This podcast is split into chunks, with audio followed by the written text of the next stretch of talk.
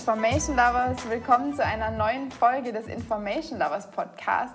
Und heute gibt es einen wiederkehrenden oder zurückkehrenden Gast sozusagen, weil heute ist nämlich der Sebastian wieder da, mit dem ich, oder beziehungsweise mit dir, der sitzt mir gegenüber, ähm, habe ich ja das letzte Mal über Design Thinking beziehungsweise Design Doing gesprochen. Die Folge kam übrigens gut an. Vorhin hat erst wieder ein Kunde am Telefon gesagt, dass er es angehört hat. Ja. Ähm, und heute sprechen wir über ein artverwandtes Thema und ein ganz spannendes Thema, nämlich über Spark Canvas. Und ähm, falls dir, also Zuhörer, das jetzt noch nicht sagt, dann liegt es einfach daran, weil die Methode noch nicht so bekannt ist wie Design Thinking, aber hoffentlich sieht das in einem Jahr anders aus, gell? Wenn wir mal sehen, ja. Genau, das ist nämlich... Das wäre ambitioniert. Genauso bekannt wie Design Thinking. Das ist doch mein Mindestens, Ziel. ja. Mhm. Spark Canvas ist nämlich eine Methode, und wir hatten es in der letzten Podcast-Folge schon mal ganz kurz angesprochen, die du so im Laufe deiner Tätigkeit entwickelt hast, nach und nach. Wenn ich sie richtig in Erinnerung habe, ist das so ein bisschen natürlich entstanden und dann hast du gesehen, dass da irgendwie was Cooles da ist und hast dann daraus irgendwie so ein bisschen mehr so eine Methode formuliert. Und ähm, jetzt, was ich so mitbekomme, ist, dass du merkst, okay, das ist cool, das funktioniert, ich will da irgendwie was draus machen, ich will damit irgendwie, ähm, ja, ich will das vielleicht auch anderen Leuten beibringen. So viel jetzt mal von mir. Da die Zuhörer dich ja schon kennen, brauchst du dich wahrscheinlich nicht mehr so umfangreich vorstellen, aber du kannst ja vielleicht gerne damit einsteigen, dass du mal kurz erklärst, was Spark Canvas eigentlich ist und wie es dazu gekommen ist. Ähm, ja, also vielleicht, äh, du hast ja schon Design Thinking erklärt. Also im Gegensatz zu Design Thinking ist Spark Canvas eben kein Mindset. Also Design Thinking ist ja keine wirkliche Methode, die ich einfach mal so erlernen kann, sondern es ist ja ein, ähm, ja, ein Mindset, sozusagen, so zu arbeiten, zu denken, wie Designer das tun. Und ähm, ist eigentlich eine ganz gute Sache, aber ähm, ist etwas, das man sich über lange Zeit sozusagen erarbeiten muss. Mhm. Und äh, Spark Canvas ist wirklich eine, eine Methodik, also die man anwenden kann ähm, die sich auch sehr gut innerhalb eines Tages anwenden lassen kann. Also äh, da gehe ich morgens rein mit Challenges, mit Nutzerherausforderungen und komme abends quasi mit einem Prototypen heraus, der dann wieder testbar ist, sozusagen. Also das ist schon mal der, der große Unterschied. Also Spark Canvas ist ein sehr strukturierter mhm. Prozess, ein sehr strukturiertes Vorgehen, was dahinter steckt letztendlich. Mhm, also es ist deutlich konkreter, man hat irgendwie mehr wie, eine, wie ein Kochrezept ja, sozusagen? Wo man ja, sagt, doch. Ja. ja. Kochrezept ist eigentlich eine, eine gute Beschreibung sozusagen, ja. Ja, das ist, das ist gut. Und das merke ich auch, das wünschen sich sehr viele Leute. Also viele Leute hätten gerne einfach so ein Kochrezept, was sie anwenden können und das funktioniert dann auch. Und das, wie sie wissen, okay, ich habe Problem XY oder Z und da kann ich mit dem Kochrezept arbeiten und dann kommt zum Schluss irgendwie ein schmackhaftes Gericht raus. Wohingegen beim Design Thinking, das ist alles so ein bisschen sage ich mal, weicher. Ja, also wie du ja auch schon gesagt hast, es ist irgendwie erstmal im Grundsatz so eine Denkweise, also dass man sagt, okay, man arbeitet nutzerzentriert, man setzt irgendwie beim Problem an und äh, man arbeitet vielleicht erstmal kreativ in die Breite und ent entwickelt Ideen und schränkt es dann ein. So. Aber es ist nicht so, oder ja, ich denke, wie du es wie auch schon gesagt hast, trifft es wahrscheinlich ganz gut. Es ist mehr so eine Art Denkweise. Man kann recht viele Methoden darin anwenden. Das ist ja auch beim User Center Design, sage ich das auch immer. Ja, also du, was du da nachher genau machst, ist irgendwie jetzt vom User Center Design aus nicht vorgegeben. Also du hast nicht so ein Rezept, das du irgendwie runterbeten kannst. Und deswegen glaube ich, viele Leute werden sich jetzt freuen, wenn sie das hören, dass Spark Canvas eher wie jetzt auch wahrscheinlich Design Sprint äh, Sprints zum Beispiel schon konkreter sind und konkreter als Methode vorgibt, was man machen kann. Was ist denn jetzt ähm, die Ausgangssituation und die Endsituation beim Spark Canvas? Also bei was für Situationen wende ich denn jetzt die Methode an? Ähm, also sie lässt sich generell in relativ vielen Bereichen anwenden. Ähm, woher sie eigentlich kommt, ist ähm, aus dem Bereich, du neue Dienstleistungen entwickeln. Also ähm, das habe ich ja die letzten zehn Jahre auch gemacht, mit crossfunktionalen Teams zusammen, mit ähm, verschiedenen Unternehmen. Und ähm, was ich dabei rausgefunden habe, oder letztendlich, also die Methode an sich ist eigentlich erstmal gar nichts Neues, sondern es geht im Grundsätzlichen darum, dass ich sozusagen den Bereich, in dem ich arbeite, mit irgendwas kombiniere, das aus einem komplett anderen Bereich kommt. Also mhm. ziemlich banal. und sowas, was Designer und auch Architekten, Ingenieure, Leute, die neue Dinge entwickeln, schon immer gemacht haben. Mhm. Das beste Beispiel ist ähm, vielleicht dieser ähm, Jorn Utzon, der diese Sydney, dieses Sydney Opera House entworfen hat, der Architekt. Mhm. Das kennt bestimmt jeder, also mhm. dieses fast schon muschelförmige Haus. Und ähm, der soll ja seine Idee dann bekommen haben, als er so eine Orange geschält hat. Dann hat er die Schale genommen, hat sie in den Mülleimer geschmissen und hat dann beim Zeichnen in diesen Mülleimer geguckt und hat diese Orangenschalen gesehen. Mhm. Also eigentlich etwas, was man wegwirft sozusagen und hat dann diese Idee bekommen, hey, warum kann ein Gebäude nicht so aussehen wie diese Schalen sozusagen. Das heißt, er hat diese ähm, Schönheit von diesem Gebäude in etwas ganz Alltäglichen gesehen letztendlich. Was aber sonst eigentlich nichts mit Architektur oder mit seinem Beruf klassischerweise bis jetzt zu tun hatte. Ja. Genau, also er hat sich eben nicht angeschaut, was machen andere Architekten, mhm. ja. ähm, wie sehen andere Gebäude aus, ja. sondern er hat ähm, in die Mülltonne geguckt, quasi, äh, und, und dort was komplett anderes gesehen. Also etwas, was vielleicht andere Leute auch gar nicht gesehen hätten, etwas, was andere Leute eben, oder was eigentlich als, sag ich mal, Müll definiert ist, sozusagen. Und darin hat er sozusagen seine Inspiration gefunden. Und das ist was, was eigentlich hm, sozusagen bei Designern ganz natürlich funktioniert, also dass man sich im Alltag umschaut, dass man Dinge entdeckt und darin Inspirationen ähm, sieht, sozusagen. Mhm. Ähm, und das, stimmt, ja. das haben wir eigentlich auch immer gemacht. Also wenn wir, wenn wir irgendwelche, sag ich jetzt mal, Banking-Konzepte ähm, entworfen haben, dann haben wir uns einfach in ganz anderen Bereichen umgeschaut und haben irgendwie geguckt, was macht irgendwie, ähm, was macht Gmail so besonders. Also mhm. Also jetzt vor zehn Jahren damals irgendwie. Ähm, warum funktioniert Gmail so gut und was kann ich davon äh, übertragen auf ein Bankkonto sozusagen. Ja. Mhm. Und ähm, Genau, mit Designern hat das eigentlich immer gut funktioniert und jetzt habe ich in den letzten Jahren ja auch immer mit crossfunktionalen Teams zusammengearbeitet, immer mehr, ähm, in denen jetzt eben auch zum Beispiel BWLer drin sind oder Leute, die eben keinen so Design-Background haben. Mhm. Und ähm, denen ist es dann letztendlich schwer, schwerer gefallen, das so zu sehen oder ähm, diese Methode sozusagen so anzuwenden, unstrukturiert, sage ich jetzt mal. Und ähm, dann kam eben sozusagen diese Nachfrage auf, kann man das nicht irgendwie strukturiert angehen oder gibt es da nicht irgendeine Methode dafür? Und ähm, das war sozusagen die ausschlaggebende Idee, quasi sowas zu entwickeln, wie Spark Canvas jetzt letztendlich. Ja. Das ist total interessant, weil ähm, das stimmt ja tatsächlich und das ist bestimmt auch ein Grund, warum so Methoden wie Design Thinking so boomen, dass diese Denke von, von Designern gut funktioniert. Ne? Also ich glaube, dieses Hinterfragen und irgendwie den, wie es jetzt gemacht wird und wie es bisher gemacht wird, nicht einfach, äh, wurde nicht einfach hinzunehmen, sondern mal zu sagen, ja gut, aber vielleicht kann man es auch besser machen, vielleicht kann man es auch anders machen und sich davon nicht so einschränken zu lassen. Das ist ja schon sowas, habe ich auch letztens erst wieder drüber nachgedacht, sowas Typisches, was viele Designer irgendwie gemeinsam haben und weshalb uns das vielleicht manchmal einfacher fällt, total tolle Lösungen oder auch eben Innovationen äh, zu finden für schon lang dagewesene Probleme. Ich denke auch, denk auch manchmal, das hat jetzt vielleicht gar nicht so viel mit unserem, mit unserem Arbeitsfeld zu tun, aber was ich zum Beispiel auch oft denke, ist, dass Science-Fiction-Filme manchmal total cool sind und total coole Theorien haben, auch über ähm, über wissenschaftliche Thematiken oder vielleicht auch dadurch eine, eine neue An äh, Ansicht oder Sicht auf die Dinge anzuregen, eben weil jemand, der jetzt so einen Film entwickelt, sich nicht einschränken lässt von wissenschaftlichen Vorgehensweisen und Modellen und wie man eben wissenschaftlich korrekt an Themen rangeht, dass man irgendwie dann eine These hat und dann muss man die überprüfen und tralala. Ne? Das machst du ja nicht, wenn du so einen Film entwickelst. Und ich habe so das Gefühl, dass da manchmal total interessante Ideen entstehen. Definitiv, dann, weil wir sitzen oder? jetzt gerade ähm, im Innovationslabor von der Landesbank ja. Baden-Württemberg und ähm, die ganzen Leute, die hier arbeiten in der Innovationsabteilung, die sind gerade mit so iPad Pros ausgestattet worden. Mhm. Also, äh, Anna hat jetzt auch gerade eins. Mhm. Und wenn du dir so alte Star Trek-Filme anguckst, ich weiß nicht, aus dem Ende der 60er oder so, da haben die nämlich auch alle so ein iPad-Ding mit so einem Stift, rumrennen. Und das sind okay. so Sachen, die damals hat man sich so überlegt, okay, wie, wie kann in Zukunft, wie können in Zukunft Leute intuitiv Interfaces bedienen? Mhm. Und dann hat man halt sowas entworfen, was halt damals technisch noch gar nicht möglich war.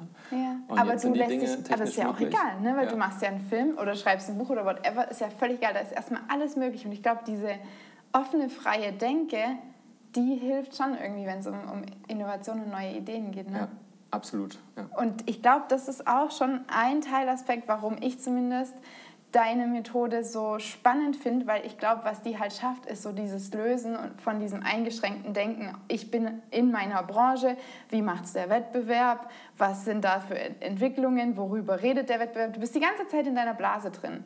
Und dass man dann mal aus dieser Blase sich frei macht mit deiner Methode, ja. das ist wahrscheinlich schon echt hilfreich. Gell? Genau, also weil das, das machen relativ viele. Also das ist so der Klassiker. Du willst was Neues machen und du machst erstmal so ein Competitor-Tracking. Also was mhm. macht ein Wettbewerb? Mhm. Die Sache ist, dein Wettbewerb, der ist ja schon längst mit seiner Innovation draußen. Ja. Das heißt, der hat sie schon längst entwickelt und der hat schon längst Entwicklungszeit reingesteckt. Das heißt, wenn du jetzt anfängst ähm, zu schauen, was dein Wettbewerber macht, dann wirst du etwas tun, was... Ähm, dann wirst du einfach dem hinterherhängen. Genau, weil er ist ja schon viel weiter. Genau, dann wird er schon längst wieder mit was Neuem rauskommen, wenn du mhm. quasi äh, mit, einem, mit deinen Sachen rauskommst. Aber das ist was, was irgendwie klassisch passiert und auch, ähm, also beim ersten Job, ich habe in so einem großen Technologieunternehmen gearbeitet, da war das auch so, ähm, obwohl wir da Marktführer waren, ähm, man hat permanent Competitor-Tracking gemacht und geguckt, was macht jetzt irgendwie Samsung gerade, mhm. was macht irgendwie Sony Ericsson oder so. Und ähm, das führt ja nicht wirklich zu, zu neuen Erkenntnissen letztendlich, mhm. sondern wo du oftmals dann neue Dinge entdecken kannst, ist, wenn du in ganz andere Branchen gehst. Ja. Ähm, entweder sind die generell schneller und weiter voraus oder die arbeiten eben an ganz anderen Themen mhm. und haben deshalb ja, einen anderen Blick auf die Dinge. Deshalb kannst du dort andere Sachen finden und dann letztendlich wirklich neue Dinge entwickeln, um ja, um dann eben vielleicht auch der Konkurrenz voraus zu sein, letztendlich. Ja, und um deinen Blue Ocean zu finden. Ja, genau. Blue Ocean Strategy ist, glaube ich, immer. Da ja, haben wir das letzte Mal auch schon drüber gesprochen. Da haben wir auch schon drüber gesprochen, weil ja. ich da immer wieder dran denken muss. Aber es ist ja auch, ist ja auch irgendwo klar, ne? weil man beschäftigt sich ja irgendwo mit den gleichen Themen. Ne? Und ähm, ich finde es ich find's spannend, was ja irgendwie so die Grundlage für, für alles ist und was ja auch eine Möglichkeit ist, so ein bisschen sich zu lösen von der von der Denke, was, weißt was ich auch oft sehe, was auch ein Problem ist, ist so dieses Einfache, was macht wirtschaftlich Sinn? Irgendwie man steckt X rein, dann kommt Y raus. Ne? Ja. Also du bist da in so einer sehr einfachen Denke gefangen. Oder so, ja, da sehen wir so und so viel Potenzial drin, weil das kostet uns nur X und dann verteilen die das an alle Leute und dann äh, so, ne? Aber so, fun so funktioniert es ja nicht. Du hast ja einen Mensch dahinter, der irgendwie, äh, der eine psychologisch irgendwie betrachtet von bestimmten Dingen beeinflusst wird und so weiter und so fort. Ne? Und du hast da irgendwie ein Problem und so weiter. Und ich glaube, deswegen funktioniert es auch so gut, wenn man von, von diesem Problem und von dem Menschen irgendwie ausgeht. Ne? Mhm. Weil, und, und mal dieses ganze wirtschaftliche Drumherum, das kann man dann immer noch machen. Man kann dann immer noch danach gucken, dass das alles irgendwie wirtschaftlich ist und sinnvoll mhm. ist. Aber irgendwo brauchst du diesen Spark und bei dir, du findest jetzt diesen Spark eben in, ähm, da, dadurch, dass man mal über den Tellerrand hinausschaut und mal ganz andere Lösungen sich anguckt, oder? Ja, genau. Also du gehst ja trotzdem, jetzt auch bei Spark Canvas, gehen wir trotzdem von einem Nutzerproblem aus. Genau. Also äh, du gehst von einem Nutzerproblem aus und du analysierst es auch und du verstehst es auch. Also das ist der erste meistens, Schritt, oder? Genau. Also ja. meistens beginnt so eine Session oftmals mit einem Experteninterview zum Beispiel oder mhm. mit einem User Proxy oder auch mit einem Nutzerinterview. Man kann auch mit qualitativen Nutzerinterview ähm, oder quantitativen Daten reingehen letztendlich, wenn man irgendwie vorher eine Forschung gemacht hat. Das heißt, irgendwo oh, hast du okay, Insights. Sehr gut. Mhm. Ähm, und das ist so der erste Schritt, also mhm. Insights. Und ähm, jetzt, ja, oftmals führen wir eben Experteninterviews äh, durch, weil das sehr ähm, effektiv ist. Also, mhm. weil es sind Leute, die haben sich schon längst mit dem Thema beschäftigt, die haben auch mit vielen Nutzern schon gesprochen und die können dir sagen, hey, das sind gerade die Probleme so. Und ähm, das ist super gut, um einzusteigen. Für die Zuhörer jetzt vielleicht ganz kurz, was, was könnte jetzt bei so einem Experte für ein bestimmtes Thema sein? Also ich bin jetzt bei Kunde X, der beschäftigt sich gerade mit Problem Y. Wer ist dann da der Experte? Ist das dann der Nutzer oder wer ist das? Genau, also ähm, zuerst mal, du hast ja ein, ein, Feld, in dem du dich bewegst, so ein Problemfeld. Mhm. Ähm, und ähm, was kann ich jetzt ein gutes Beispiel? Also zum Beispiel, wir hatten letztens eine Session, da ging es um äh, Pendeln. Einfach, mhm. also von der Arbeit äh, ja, zur Arbeit morgens fahren. Das ist ein großes Problem, weil 80, 18 Millionen ähm, Leute in Deutschland, die pendeln jeden Tag, ähm, sind dann irgendwie zwei Stunden am Tag unterwegs. Mhm. Das ist eigentlich total krank. Mhm. Und das ist eine große Herausforderung für viele. Und ähm, da haben wir dann zum Beispiel mit jemandem gesprochen ähm, von Audi, der sich eben mit dem Thema schon vorher auseinandergesetzt mhm. haben, die sich schon in dem Thema nach Lösungen versucht haben, vielleicht auch gesucht Research haben, gemacht Research haben. gemacht haben, ja. mit Leuten gesprochen haben, mit vielen mhm. Pendlern gesprochen haben. Und ähm, das war für uns eben sehr effektiv, weil eben ja, die Research schon gemacht wurde sozusagen und wir dann direkt erstmal einsteigen konnten in das Problem. Ja. Und ähm, genau, das ist dann so ein Experteninterview, das du durchführst. Das kannst du, du kannst so eine Person dann einladen für eine Stunde oder eine halbe Stunde. Du kannst aber auch einfach, was wir oftmals machen, ähm, remote ein Interview führen, über Skype mhm. zum Beispiel. Von so einem Tablet funktioniert das immer ganz gut, dann kann man die Person schön rumreichen quasi und ähm, befragen sozusagen zum Thema. Und im nächsten Schritt ähm, geht es dann darum, wirklich diese Challenges, die man aus dem Gespräch, aus dem Interview herausgefunden hat, klar zu definieren, festzuhalten. Mhm. Ähm, und wenn man das gemacht hat, also wenn man das Problem erstmal so grob verstanden hat, ja. dann löst man sich erstmal von dem Problem. Und dann ah, okay. geht man, und das ist jetzt das, was man logischerweise normalerweise nicht machen würde, weil jetzt hat man ein Problem, jetzt versucht man ja eine Lösung zu finden. Mhm, mh. Und das ist ja auch so super intuitiv bei Menschen, wo man manche auch immer so genau. bremsen muss, weil sie dann sofort mit ihren Ganz Lösungen genau. Das ist, das ist, glaube ich, das Allerschwierigste, das dass die Leute ja. aus dem Problem erstmal nicht in dem Problembereich bleiben wollen, sondern erstmal gleich genau. die Lösung sofort finden Lösung. wollen. Genau. Ja. Und was wir jetzt machen, ist erstmal, wir gehen schon aus dem Problembereich raus, mhm.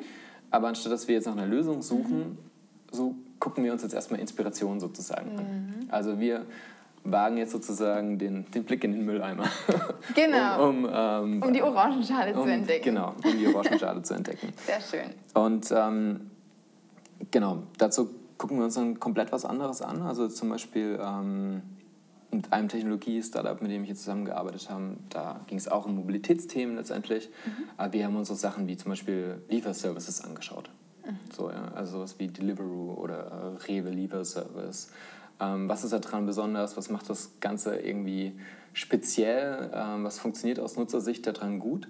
Und haben uns das wirklich intensiv angeguckt, zwei, drei Stunden wirklich ähm, dann auch darüber Sachen bestellt und uns mal einfach diese App genau angeschaut und den, den, Prozess dahinter angeschaut. Das heißt, dieses in den Mülleimer schauen ist schon nicht mal nur so ein kurzer Blick auf die Orangenschale, sondern sich dann das auch wirklich genau analysieren und anschauen, genau, was also man da findet. Darum geht es, also weil es gibt ja oftmals das ah, ähm, was wäre das Apple für, für die Mobilität oder so. Und mhm. das funktioniert meiner Meinung nach nicht, sondern mhm.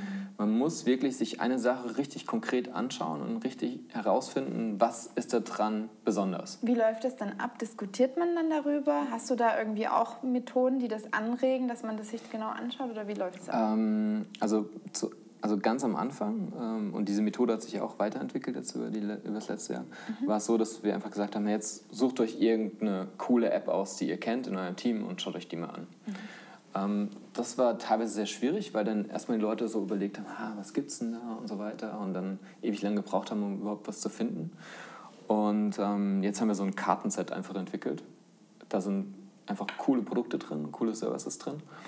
Und man nimmt relativ willkürlich eine dieser Karten und recherchiert dieses Thema 10, 20 Minuten lang. Und ähm, das funktioniert eigentlich immer. Also es, ist ziemlich, es hört sich ziemlich random an, ja, aber es funktioniert ja. ganz gut. Und ähm, mittlerweile sind da auch so kleine Trigger drauf, also die schon mal das Thema so ein bisschen vorstellen, was daran speziell ist. Und dann fängt man an, eben das weiter zu recherchieren. Und das ist natürlich auch was, was man erlernen muss, dieses Recherchieren, also dass man wirklich intensiv sich die Webseite anguckt, dass man auch mal den Prozess durchgeht und nicht nur sich das jetzt oberflächlich äh, anschaut und betrachtet, sondern dass man wirklich ähm, Nutzer dieses Services mal wird. Mm. Und dann kann man natürlich schauen, also worum geht es bei der Problemstellung? Also geht es darum, jetzt ein neues Geschäftsmodell zu entwickeln? Dann ist natürlich interessant, was liegt Geschäftsmodell technisch hinter dieser Idee, hinter diesem Produkt? Geht es um, um die Usability oder die, die Nutzerfreundlichkeit bei dem Ganzen, dann ist natürlich der Blick aus der Nutzerperspektive interessant bei dem Ganzen. Und das liegt dann letztendlich an dem Coach, der das Ganze ein bisschen leitet, ähm, da ein entsprechendes Team dann zu führen. Auch das heißt, eine gewisse Flexibilität, höre ich raus, ist auf jeden Fall drin in der Methode. Ja. Das ist nicht so, man kann das nur auf eine Art von Problem anwenden, sondern... Nee, also ähm, es kommt wirklich so aus dem Dienstleistungsbereich raus, also aus dem Service-Design-Bereich raus. Ähm, neue digitale Dienstleistungen entwickeln. Ähm, jetzt im letzten Jahr haben das aber auch Leute angewendet für interne Prozesse. Ähm, Anna wird nachher was erzählen, wie die das ähm, in der Personalabteilung angewendet ja. haben, um den Zeugnisprozess, nee, was, genau, den Zeugnisprozess von Mitarbeitern, die das Unternehmen verlassen, zu verbessern oh, okay. und da neue Ideen zu entwickeln. Ja. Ähm, Offboarding. Also so, ja, Offboarding, weil das ist eigentlich für ein Unternehmen total wichtig. Ja, also das. Ähm, voll. Die Mitarbeiter, die gehen, sind ja wieder potenzielle ähm, ja kommunizieren ja sozusagen ähm, das, was im Unternehmen passiert ist, sozusagen mhm. nach außen. Und es mhm. muss ja nicht immer sein, dass jetzt jemand geht, weil es irgendwie schlecht war, sondern ja. kann ja auch sein, dass einfach jetzt jemand nach was Neuem sucht, nachdem er ein paar Jahre bei einem Unternehmen war. Ja. Und, und im ähm, Idealfall machen sie gute der Werbung. spricht ja auch mit anderen. Ja. Genau, er macht ja wieder Werbung für neue Mitarbeiter und das ist wichtig.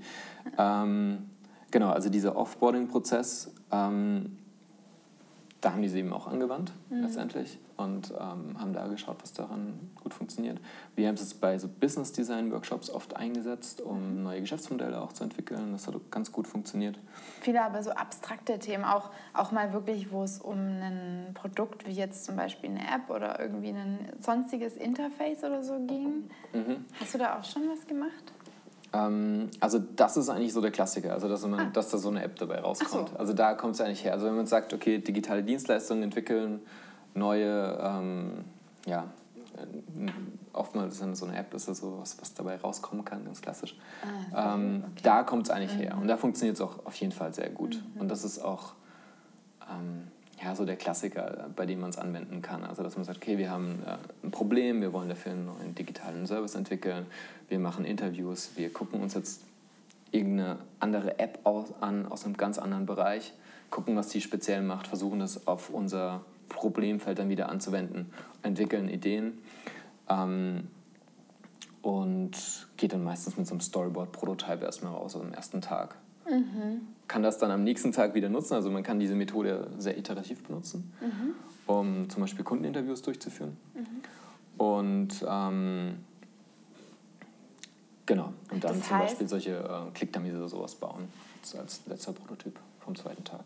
Okay, das heißt, ähm, wir haben jetzt, weil wir haben, waren recht ausführlich, also jetzt bis zur, ich gucke kurz auf die Uhr, damit du, damit du deinen Termin. Wir waren bei der Orangenschale, wir haben also reingeguckt in den Mülleimer, wir haben uns das ganz genau angeguckt. Du hast gesagt, okay, wir gehen dann auf die Websites, wir spüren auch mal wirklich aus Nutzersicht diesen Service, wie sich das anfühlt. Also wir gucken in andere Bereiche rein. Und wie geht es dann weiter? Weil jetzt habe ich rausgehört, zum Schluss kommt schon irgendwie so ein simpler Prototyp vielleicht raus ne, ja, am Ende. Genau. Also wie komme ich zu dem denn dann jetzt? Ähm Genau, da gibt es noch einen äh, Schritt dazwischen und zwar das Ganze zusammenzubringen. Mhm. Und ähm, das ist auch der Bereich, wo es immer so ein bisschen awkward wird. Random. ja, weil, weil die Leute dann wirklich ähm, in so einen Flow reinkommen müssen. Mm, okay. Und das liegt dann schon auch daran, wie moderierst du so einen ja. Workshop. So letztendlich. Also hat damit Übung zu tun und auch mit dir selber. Also wenn du diese Methode das erste Mal machst, meistens funktioniert es, aber je öfter du das Ganze machst, je öfter du Spark Canvas anwendest, umso, umso besser wirst du darin, auch mhm. quasi diese Sachen zu kombinieren mhm. und Ideen zu finden. Da braucht man wahrscheinlich auch so ein Feingefühl dann irgendwann. Ne? Da ja, aber es funktioniert schon. Also du musst einfach, glaube ich, den Leuten dann die Zeit auch lassen, da reinzukommen. Mhm. Und ähm, dann geht es eben darum, wirklich so die Specialties, die du herausgefunden hast, mit den Challenges, die du vorher identifiziert hast und die du auch ziemlich klar aufgeschrieben hast, zu kombinieren. Mhm. Und dann Lösungen dafür zu suchen. Mhm.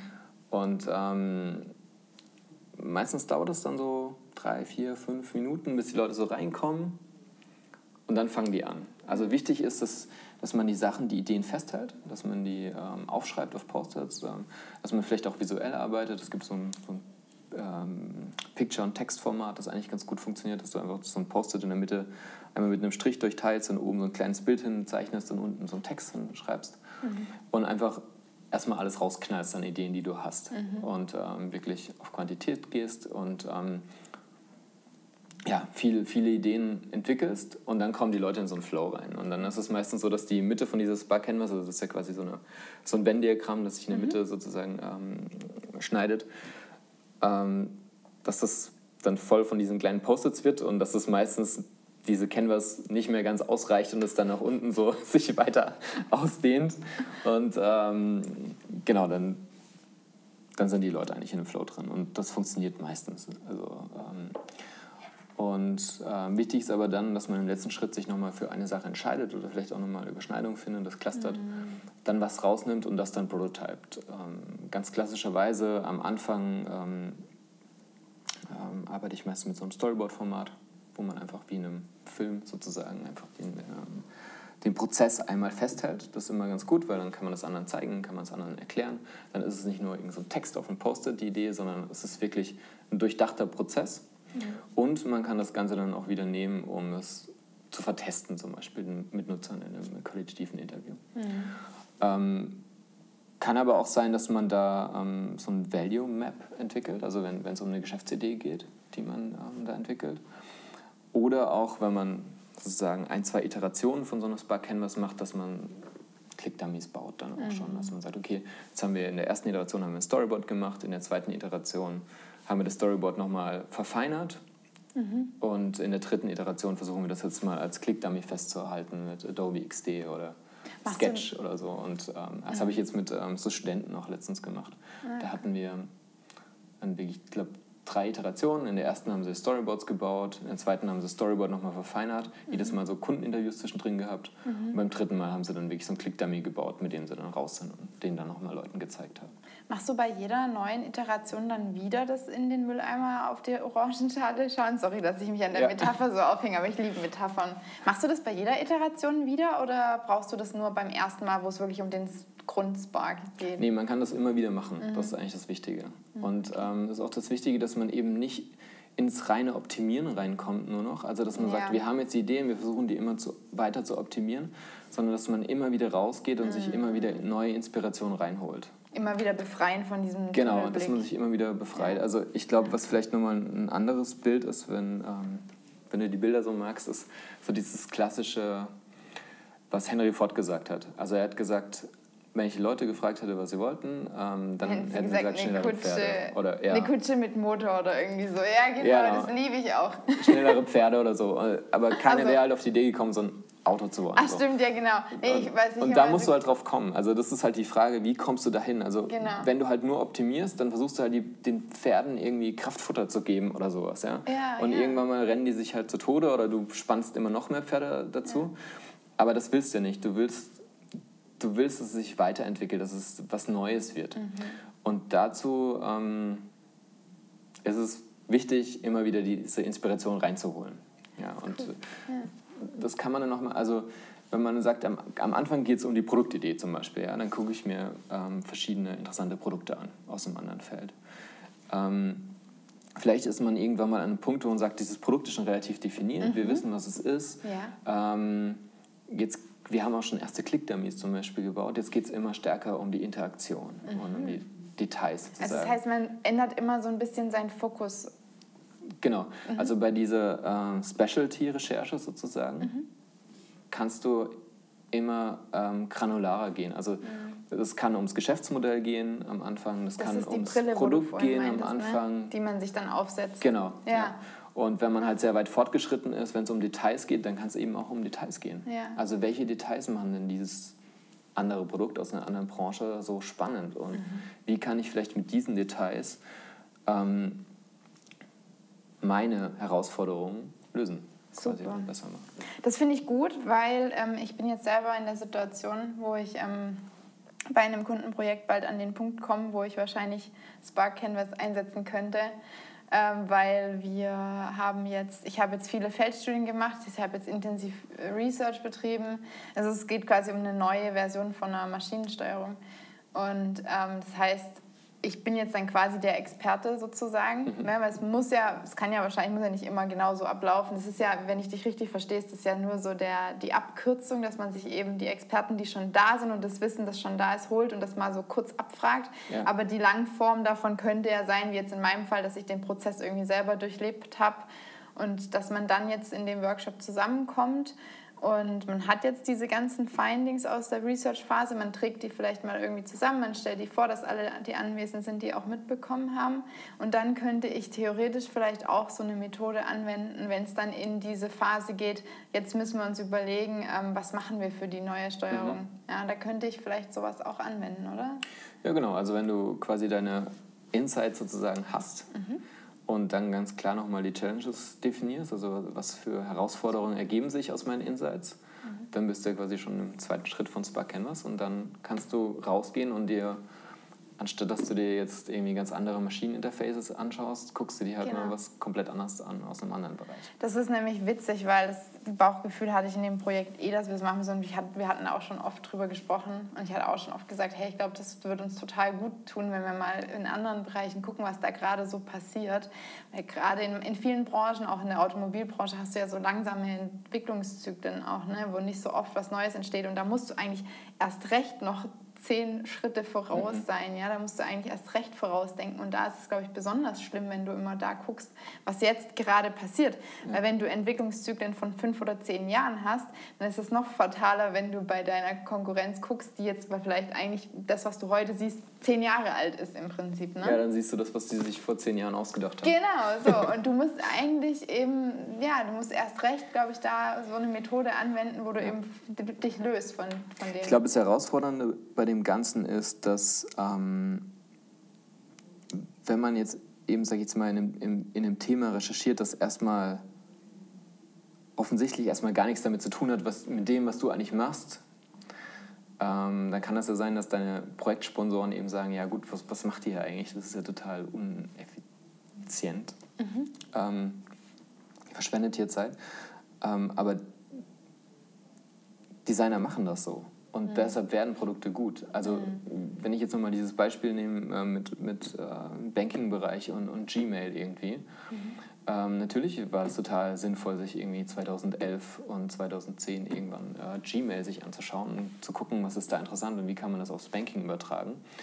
Ähm, weil wenn man sich jetzt solche Banking-Prozesse anguckt, dann haben die natürlich total viele Funktionen und, und Sachen, die man vorher oder zu, vor zehn Jahren eigentlich nur in solchen Social-Media-Plattformen eigentlich hatte, letztendlich. Mhm.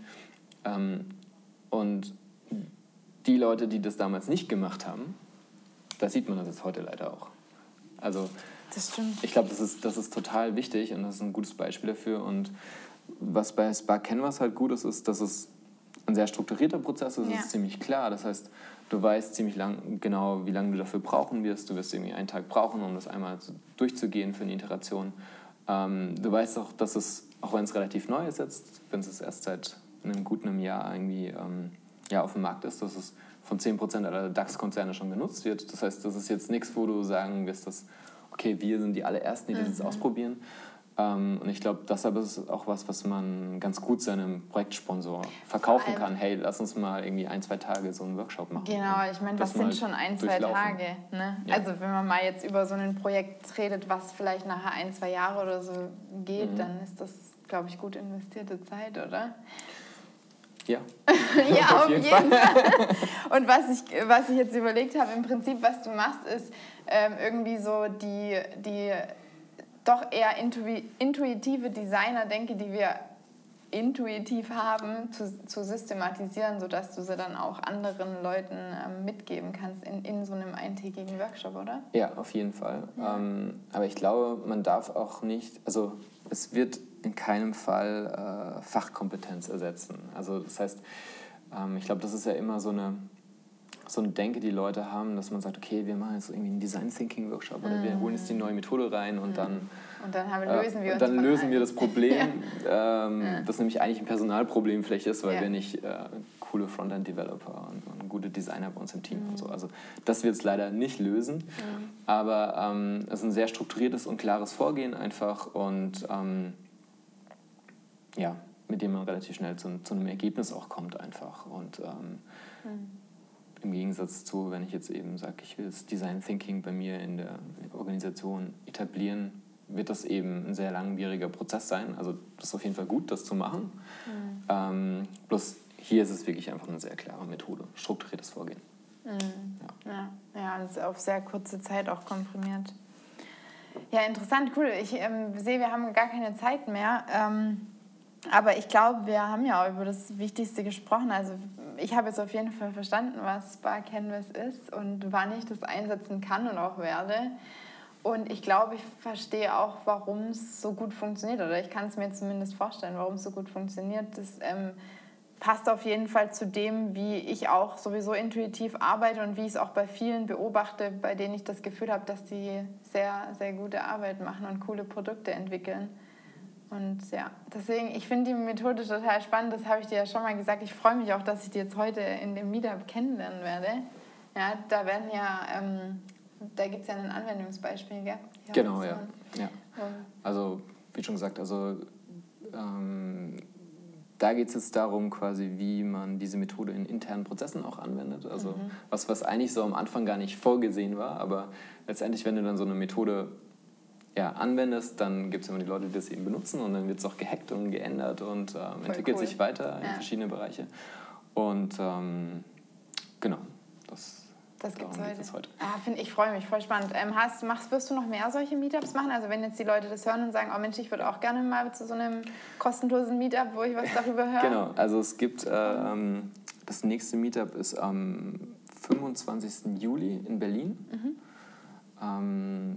Bei Axel Springer in cool. der Movebox. Ach, cool, okay. Genau, und es gibt äh, eine Meetup-Gruppe in Berlin und es gibt eine in Stuttgart. Mhm. Also, die kann man einfach finden und da sind auch die Events letztendlich. Ich mache die Links auf jeden Fall in die Show Notes. Ansonsten, ähm, wenn jetzt Interesse daran besteht oder wenn jetzt so Leute sagen, boah, cool, ich will mehr über diese Methode lernen, ähm, wo können sie sich denn dann hinbegeben? Ähm, einfach auf sparkcanvas.de gehen. Ich weiß nicht, ob das schon hier Werbung ist auf deinem Podcast. Ja klar, okay, genau. hallo, bitte. Ähm, bitte ähm, Werbung machen. Genau, einfach auf sparkcanvas.de gehen. Das mhm. ist die Webseite. Ähm, Verlinke ich auch. Dort, dort kann man das meiste finden. Ich glaube, die Meetups sind nicht drauf. Was wir jetzt drauf haben, sind Coaching-Kurse, die wir anbieten werden ab okay. ähm, Gott, das wir Ende, Ende August, Ende September, Ende Oktober haben wir quasi die ersten drei offenen Coaching-Workshops cool. Ähm, auch direkt in Berlin ähm, im Deutsche Bank Innovation Lab, mhm. quasi, wenn die stattfinden. Da kann man sich auch anmelden. Die sind leider nicht kostenlos. Es wird aber auch so ein Basic-Training geben. Das wird ein bisschen günstiger. Klingt aber sehr, sehr, sehr spannend. Ich werde es auf jeden Fall weiter verfolgen und gucken, was du noch so tust. Gut, ähm, ja, also danke, dass du wieder, dass du wieder Gast bei mir im Podcast warst. Ich glaube, es wird nicht das letzte Mal sein, weil ähm, die Folgen mit dir, äh, zumindest die erste kam gut an. Ich bin mir sicher, dass die auch gut ankam. Und dann kommst du das nächste Mal wieder und berichtest dann, wie es läuft, gerade mit Spark Canvas. Das ist schon, also wirst dich da schon ein bisschen auch jetzt drauf fokussieren, oder? Habe ich das Gefühl. Oder wie sieht es aus? Ja, also es war eigentlich gar nicht so geplant. Ich glaube, das letzte Mal, als wir gesprochen haben, haben wir auch. Also ähm, ja. ja. aber es. Ähm, wächst es eben einfach und es hat, also kommt gut an, ja. Ich sage mal, das Produkt funktioniert einfach gut mhm. ähm, an sich. Und ähm, klar, jetzt ist die Frage, was ist, also wie wird sich weiterentwickeln, ähm, was äh, wird daraus passieren und ähm, frisst es auf jeden Fall ziemlich viel Zeit. Ähm, ja. ja. aber so. Aber es ist ja auch gut, also ich meine, es ist auch ein Zeichen dafür, dass es irgendwie, dass das Interesse da ist und die Nachfrage da ist, da kannst du ja bestimmt was draus machen. Ja, denke ich schon. Ja. ja, cool. Freut mich dann, vielen Dank. Und ähm, genau, also für die Zuhörer, wenn ihr Fragen habt oder so, könnt ihr euch bei mir melden. Es gibt ja normalerweise auch immer einen Post in Instagram zu jedem Thema. Da kann man auch mal drunter schreiben und fragen, wenn man irgendwie Fragen zu dem Thema noch hat. Und ansonsten freue ich mich natürlich auch immer sehr, wenn ihr die Podcast-Folge bewertet. Ich habe leider, ich habe wieder eine Bewertung bekommen. Ich habe sie mir auch direkt ausgedruckt, aber ich habe es zu Hause vergessen, weil ich bin ja jetzt gerade in Stuttgart. Ähm, die muss ich dann beim nächsten Mal vorlesen. Aber vielleicht möchtest du der jetzt gerade zuhört oder die mir jetzt gerade zuhört, die mir ja auch eine iTunes-Bewertung da lassen. Da würde ich mich sehr drüber freuen und dann lese ich die beim übernächsten Mal vor. Ansonsten eine schöne Woche. Wir hören uns nächste Woche wieder. Bis dahin, mach's gut. Ciao.